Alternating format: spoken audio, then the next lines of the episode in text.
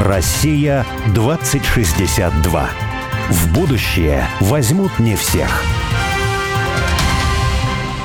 Итак, с вами авторы проекта «Россия-2062», штаба «Вольной мысли», цель которого – создать модель позитивного и привлекательного русского будущего. И каждый раз мы будем вместе с нашими слушателями и с гостями приоткрывать завесу этого будущего в умных разговорах о важном. История России около 1200 лет, и мы представили себе, какой могла бы быть Россия в 2062 году. Но не просто представили, а призвали на помощь экспертов и визионеров. Не только мыслителей, но и делателей – Олег, мы вот, по-моему, не раз и не два, а гораздо чаще говорили о том, что с разными молодыми и не очень молодыми мыслителями, иногда философами, о том, что в России вообще вот так вот, если остановить кого-нибудь на улице и спросить, вот ты знаешь какого-нибудь русского современного философа, то если знает, да, не обязательно знает, но если знает, то, скорее всего, это будет Александр Гелевич Дугин. Поэтому вот это имя, отчество и фамилию мы произносили здесь не раз. Но, да. но, но, но не по отношению к самому, собственно, Дугину.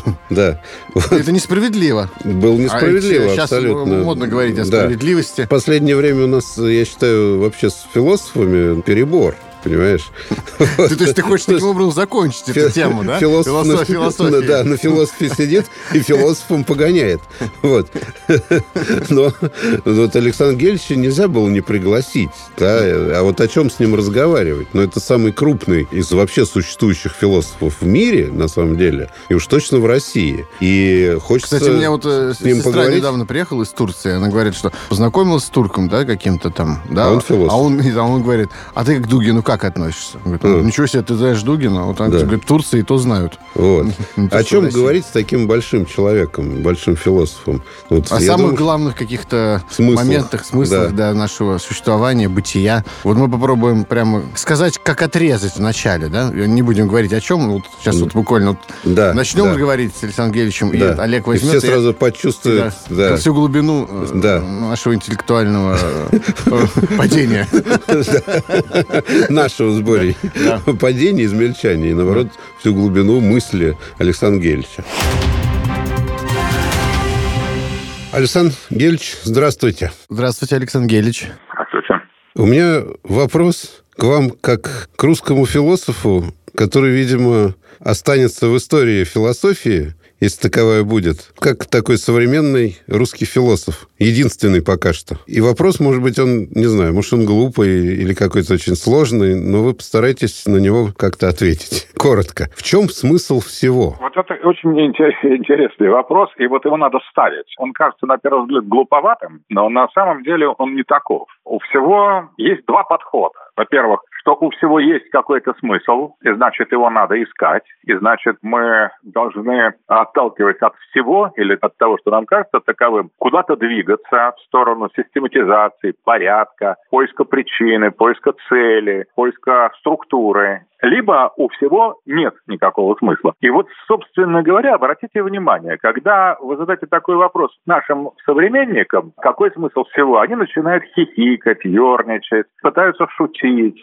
А если вы наставите, вас считают идиотом просто. Это почему? Потому что, в принципе, в нашем обществе укоренилось представление о том, что у всего нет смысла. Философ Хайдегер называл это структурами повседневности. Ввел такой философский термин, вслед за, за Гуссерлем, конечно, то есть, что в структурах повседневности, то есть, такие вопросы не задаются. То есть, вот есть все. Что из всего состоит все? Из нашей работы, из наших отношений в семье, со знакомыми, из каких-то множества хозяйственных, финансовых, экономических обязательств, которым надо свести концы с концами. И эта структура, она полностью исчерпывает наше внимание, наше бытие, на все остальное, на созерцание облаков или на размышления о невидимых мирах или о душе, о посмертном бытии или о судьбах мира, о конце истории, просто нету времени. И, соответственно, люди, которые задают вопрос о смысле всего, они сразу заведомо кажутся какими-то странными, нелепыми,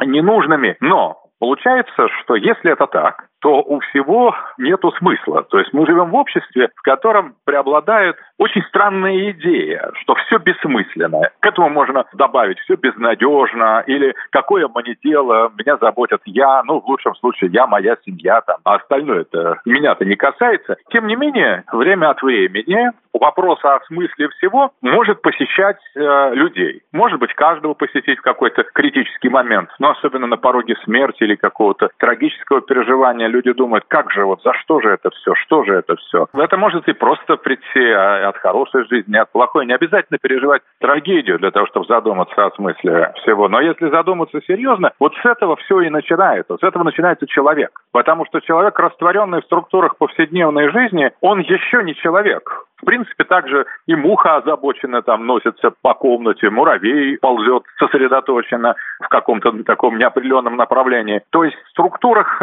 повседневности, в которых нет вопроса о смысле всего, там нет человеческого. Человеческое начинается именно тогда, как говорил, кстати, и Платон, и Аристотель, все начинается философия с удивления. Когда человек удивляется, но не от того, что происходит нечто необычное, нечто чудесное, а когда он удивляется как раз всему, когда мы начинаем воспринимать все, ну, то есть пан, как греки говорили, все, все вместе, как нечто чудесное, что вызывает у нас желание удивиться, или что вызывает у нас удивление, или такое, мы начинаем чудиться тому, что мы видим. С этого начинается человеческое. Все-таки, если коротко сказать, то в чем этот смысл? Это вот это уже другое дело. Вот есть ли он или нет. Угу. В этом самое главное, что если мы считаем, что он есть или должен быть, то мы должны его искать. А если надо что-то искать, значит, это не очевидное, значит, это спрятанное. И отсюда значение греческого слова «алethea», то есть истина, алехая, это то, что не забыто, это то, что не сокрыто, это то, что мы вспомнили, обнаружили. Значит, в обычном состоянии, прежде чем мы начали искать вот этот смысл всего, он был скрыт. Он был, но он скрыт. И вот мы начали удивляться, мы стали его искать, и с этого начинается философия. И мы двинулись в этих поисках. Эти поиски могут не привести нас ни к чему, или привести к чему-то не тому. Но без этого движения, без этого процесса поиска смысла всего, человеческое существование вообще недействительно, недостоверно, неубедительно и ничего не стоит. Есть у человека предназначение, вот именно как у существа. Не у каждого человека в отдельности. Понятно, что все люди разные, да, и у каждого тоже есть какой-то великий смысл его существования. А вообще вот у человека как у существа. Сейчас вот говорят некоторые люди, вот Борис, например, все время говорит, что происходит расчеловечивание людей вообще. А в чем тогда предназначение человека? Ну, мы уже практически почти почти к этому подошли. Предназначение человека – это стать человеком. То есть люди – это не то, чем мы являемся. Это не данность, это задание. Мы должны стать людьми. А что такое стать людьми? Стать людьми – это значит двигаться в направлении истины. При этом мы можем, двигаясь в направлении истины, ошибаться. И можем удаляться от нее или топтаться на месте. Но человеческое – это движение в этом направлении. То есть человеческое – это вектор. И, собственно говоря, человек человеком становится тогда, когда он отдается этому порыву, этому движению, этому притяжению. Одновременно это и отталкивание, это притяжение и отталкивание истины. Поэтому, собственно говоря, греки считали, что полноценным человеком является философ. Вот, вот. Я уже давно смотрю на Борю, а мы у нас все время такой, ну не то что, но мы противоречим друг другу. Мы во многом согласны, но Боря говорит, знаешь, вот философия – это главная профессия будущего. Даже Я говорю, Боря, это о чем? Это о чем? Ну что это такое, философ? Философ. Ну, ну, нет, ну, у Платона мы знаем, в государстве правили философы. А Боря сейчас довольный, ужас. Как бы завершая эту вводную часть, такой вопрос. Всего за несколько минут вы, по-моему, совершенно гениально и убедительно ответили на самые два главных, наверное, вопроса человечества. В чем смысл всего и в чем смысл, собственно, человека внутри этого всего. А вот как же так случилось, что цивилизация человеческая, она вот то ли не пошла по этому пути, то ли свернула в какой-то момент, и где-то мы оказались совершенно где-то на обочине, что ли, вот этого ответа простого, а может быть, даже свернули на какую-то другую дорогу, хотя вроде дорога-то очевидная. Вот как так произошло? У нас э, был в передаче палеоантрополог Денис Пижемский, верующий человек православный, и мы ему задали, естественно, вопрос, как вот э, он произошел человек от обезьяны? Да, произошел человек от обезьяны или нет. Он говорит, вообще вопрос не так надо ставить. Он сказал, что произошел ли человек ставится вопрос. И он не в религиозном смысле это имел в виду, а в биологическом смысле, потому что вот он нам сказал, забыл я, к сожалению, какого-то биолога, известного ученого, по-моему, лауреат Нобелевской премии, который перечислил 10 свойств животных и сказал, что если кто-то назовет хотя бы одно свойство человека, которое его отличает от животного... Ну, он ему отдаст премию, да? Ну, не знаю, да. Ну, в общем, короче, да. И никто до сих пор не назвал. То есть не орудие труда, орудие труда делают животные, и речи обучаются животные, именно речи, не просто знаковым системам. То есть вот э, то, что вы как раз сказали о том, что вот произошел ли человек, что это задание скорее, да? Вот даже с биологической точки зрения это задание. Пока не научимся ходить по воде, ни о каком человеке произошедшем нельзя говорить. Этот антрополог, это Конрад Лоренс, очень известный антрополог, очень интересный, кстати, и очень такой челленджинг, что называется. То есть его представление о том, что все можно объяснить, там, революцию пролетарскую через агрессию, мораль, которая присутствует, например, у крыс и у лебедей, но отсутствует у котов, например. Вот очень интересное Лоренса исследование о животном мире, которое, по сути дела, действительно демонстрирует такие удивительные свойства, которые мы обычно считаем признаком человечества. Ну, например, там бобры прекрасные инженеры, замечательно занимаются мелиорацией, мелиоративными практиками, делают чертежи из палочек, то есть архитекторы, строители. И это логика природы, логика вещей. Да, и сейчас вот плесень ученые обнаружили, что она мыслит не хуже там японских инженеров, потому что справляется со многими инженерными задачами, ну просто совершенно там блестяще. То есть в природе какая-то рациональность или такая вот жизненная смекалка очень присутствует. Но Аристотель называл человека зоон логан эхом, то есть э, животное, обладающее логосом. И вот, собственно говоря, если мы этот логос выносим за скобки, логос – это не способность математических вычислений, логос – это совершенно другое. Логос, по сути дела, для Аристотеля это был то же самое, что Бог. То есть вот можно сказать, это животное, в которое вселился Бог. Пусть косвенно, пусть не по природе, пусть он отбросил на него свой луч, свою тень в каком-то смысле божество. Но когда на это животное упало или упадет, или забыла упасть, или еще не упала. Вот эта тень божества, тогда из животного человек становится самим собой. Но этот логос, это снова отсылает нас к тому, о чем мы говорили. Логос – это и смысл, логос – это и цель, логос – это в конечном итоге истина. И в этом отношении это животное, которое знает, что надо искать не просто другое животное, корм или уютную нору, хотя, конечно, мотивация животных этим не ограничивается, они, наверное, гораздо более разнообразная эта мотивация. Они знают и наслаждение, они знают и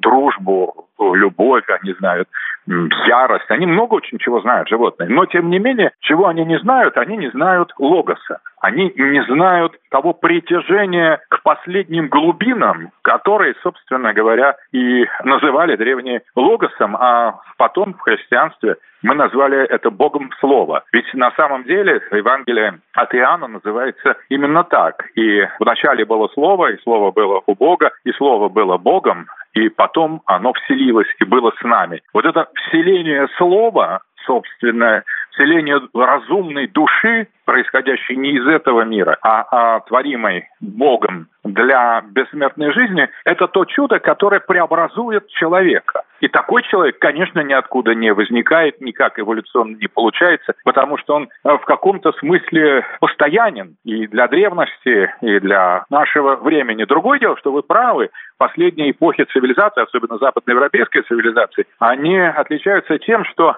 этот логос, он э, все более и более утрачивается, все более и более рассеивается. Логос всегда находился в проблематичном положении и всегда, в любом случае, в любой эпохе, в любом ионе истории, этому логосу было непросто. Он всегда имел дело с тяготением, с рассеиванием. Но, в общем, человеческие культуры, они все были логоцентричны, так или иначе. Даже если речь шла о сложных логосах, не таких, как индоевропейские логосы, а там африканские логосы, китайские логосы, не только индоевропейские, а еще и, скажем, южноазиатские логосы, в конце концов, аборигенские логосы. Я об этом посвятил несколько томов своей намахи. Так вот, на самом деле, логос бывает разным, он обязательно есть. И этот логос – это некое притяжение человека к тому, чтобы быть человеком, к его божественному такому центру, к полюсу, к которому он притягивается. И против этого всегда выступает сила инерции, рассеяния, вот силы структуры повседневности, которые отвлекают человека от человечности как раз. И современная западноевропейская культура, особенно последних, последних периодов, она как бы окончательно стала на сторону отказа от логоса, стала на сторону антилогоса. И вот если мы посмотрим постмодернистских философов или объектно-ориентированных антологов, так они просто ставят перед собой программную цель цивилизации, культуры, философии избавиться от логоса, потому что логос делает животному больно, потому что животное, ну, в общем, вписано как-то более-менее в структуры реальности, в которой нет разрыва, а логос привносит разрыв, некую ностальгию, некое зияющее, болезненное, трудновыносимое такое отверстие в непрерывной ткани существования. И, собственно, наша культура, вот культура западного постмодерна, которая до нас распространяется, она фактически объявила Логусу войну. С этим связана и атеизация, и материализм, и такое рассеяние, и потребление, и технологии, которые пытаются заменить, по сути дела, что они собой хотят заменить? Они хотят заменить именно тот логос, который делает человека человеком, а точнее призывает его стать Богом. А вот я хотел перескочить на немножко другую тему, потому что у нас программа по времени ограничена, приходится перескакивать. Вот э, называется у нас и проект, и программа «Россия-2062», то есть мы про будущее вроде бы как. И а мне вот такой вопрос. Вы еще там, в 80-х годах вели такой интеллектуальный как бы образ жизни, вращались в очень интересной среде, и явно ну, вы задумывались тогда и вы лично, и, и тот кружок, в котором вы состояли, и окружение ваше, о будущем э, ну, мира, России. Вот если туда перенестись в 80-е годы, то вот Россия 2023 года казалась каким-то, ну, невероятно далеким будущим, таким, которое может, наверное, и состояться, или быть описано только в фантастическом каком-то романе или каком-то голливудском фильме. Ну вот мы сейчас находимся в этой самой России 2023 года. Может, это какой-то банальный вопрос, но тем не менее, вы или ваше окружение, вы могли себе представить эту ситуацию? Или, наоборот, вы ее только и представляли? Или, наоборот, будущее казалось совершенно каким-то иным? Угадывалось ли оно тогда? Ну, вы знаете, будущее – это же не просто механический этап э, в развертывании какой-то предопределенной серии событий. Будущее – это в значительной мере проекция нашей воли. Будущее конструируется, будущее создается, будущее сбывается. Когда-то сбывается, когда не сбывается. Поэтому о будущем нельзя гадать. Идея прогнозирования будущего – это абсолютно такая бредовая вещь, именно потому, что оно открыто, а раз оно открыто, оно зависит от человеческой воли и свободы. Будущее всегда свободно, любое будущее всегда свободно. И в этом будущем всегда существует некоторое напряжение, которое мы можем условно, условно свести, в нашем случае, вот как 80-е годы, там, 2023 год, свести к двум сценариям. Пойдет ли Россия в сторону России вот за этот период, либо нет либо она рухнет и растворится. И здесь тоже это не гадание, а это битва. То есть в 80-е годы будущее, которое я видел в начале, скажем, 80-х, очень я точно помню, мы об этом говорили много, у меня даже были какие-то образы в связи с этим. Как бы мы хотели и желали Россию, которая будет русской, Россия, которая будет ориентирована на вертикаль платонического государства, то есть Россия как империя, Россия как сильная суверенная цивилизация, которая будет выползать из-под западной материалистической коммунистической идеи, идеологии и становиться все более и более такой России вечной, если угодно. Это название книги Мамлеева, тоже одного из моих ближайших друзей. То есть вот мы видели в не Россию будущую, а Россию вечную, которая будет проступать которая должна проступать. Более того, мы хотели, чтобы эта Россия вечная проступала бы и проступила бы сквозь Россию временную. То есть снова ее истинные смыслы, ее таинство, ее, э, ее сущность скрытая должна, с нашей точки зрения, должна была проявиться, и не то, что проявится, не проявится. Мы победим в этой борьбе за проявление вечной России сквозь Россию временно или нет? Но нет, это всегда тоже надо допускать, потому что это не нечто жестко запрограммировано. То есть вот если мы победим, то мы будем праздновать победу. Но мы победа потеряет смысл полностью, всяческий смысл потеряет победа, если не будет перспективы поражения. И вот Россия в 91 году, она сделала прыжок не в сторону вечности, а в сторону ада. Она сделала прыжок, рывок от самой себя. И мы начали тогда, просто вот кто остался с этих 80-х, мы начали бороться с этим прыжком. Не с Россией, а вот с уходом России от самой себя, бороться. То есть, да, это произошло, да, конец советской власти тоже был предначертан, и он виделся нами как факт, уже хотя за еще лет за 12, там, за 10 до того, как он совершился, это уж точно. Но мы хотели, чтобы была из советской власти было, было движение в Россию вечную. Пошло наоборот. Мы проиграли. То есть вот наша воля проиграла, наша философия в каком-то смысле понесла колоссальное поражение тогда. И тем не менее мы не опустили руки, продолжали грезить об этом русском будущем, его делать, трудиться над ним, его воображать, его накачивать нашим внутренним огнем. И в принципе, вот если так дальше уже мы с 90-ми начнем сравнивать, то можно сказать, что мы стали, на мой взгляд, с огромным трудом. Мы совершили переворот в сторону русского будущего, то есть в сторону того, какая Россия есть по сути и должна быть. Соответственно, также я вижу вот горизонт 60-го года. То есть я снова вижу, что это просто поле борьбы, причем в этом поле борьбы четко есть два лагеря. Не 15 лагерей, не столько, сколько вот носителей жизненного мира и его структур. Они все совершенно одинаковые, даже одинаковые с точки зрения своей удаленности от логоса. Конечно, они представляют разные животные виды, там олигархи или какие-нибудь простые люди. В простых людях еще есть, наверное, и душа, и, и логос как-то может пробиться сквозь структуры повседневности. Хотя иногда, и может быть и у олигархов тоже, я не могу сказать. То есть это разные виды в любом любом случае. Но разделение здесь другое, не социальное, не идеологическое, не индивидуальное. В будущем Россия 2062 – это, по сути дела, две России. Одна Россия русская, Россия, возродившаяся империю, утвердившая себя победившая СВО, утвердившая себя в качестве суверенной цивилизации, осуществившая фундаментальные патриотические реформы, расселение городов. Кстати, вы проводите эту линию, я ее горячо поддерживаю. Расселение городов, возврат к земле, обращение к почве, к истоковым традиционным ценностям и одновременно вертикальное возрождение духа, реформа образования, утверждение русской идентичности. Это Россия 2062. И одновременно, конечно, можно вполне допустить, что наши враги победят как они победили и побеждали неоднократно. То есть это всегда возможно, но этого не должно быть. То есть если мы не будем видеть бездну падения, у нас не будет взлета. Поэтому вот нельзя говорить, что у нас будет одна Россия, вот только такая замечательная. Всегда может быть так и должна быть такая Россия замечательная, имперская, традиционная, священная, вечная. Но на самом деле атаки антироссии, атаки контр России, а контр русской России, как какой-то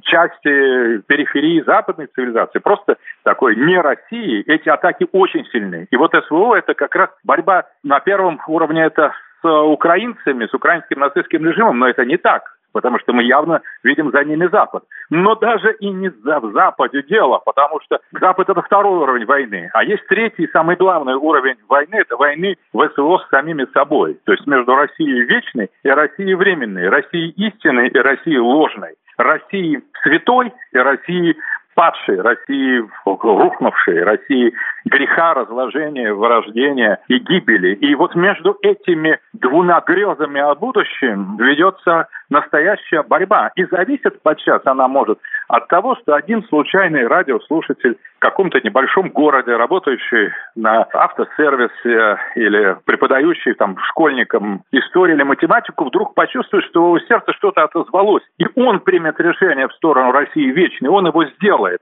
И, может быть, это будет та капля, которая все изменит. Вы прям, как это, бальзам на душу льете, потому что мы с Борей, когда этот проект придумывали, то мы тоже сказали, что мы не будем гадать на кофейной гуще о будущем, мы будем говорить только про будущее, которое мы хотим. Мы понимаем, что, скорее всего, такого вот в идеале оно не будет, да, но мы все равно говорим о будущем, которое хотим, чтобы оно было таким. Ну и продолжим говорить после новостей. Да. Вернемся на несколько минут. На две минуты. Россия 2062.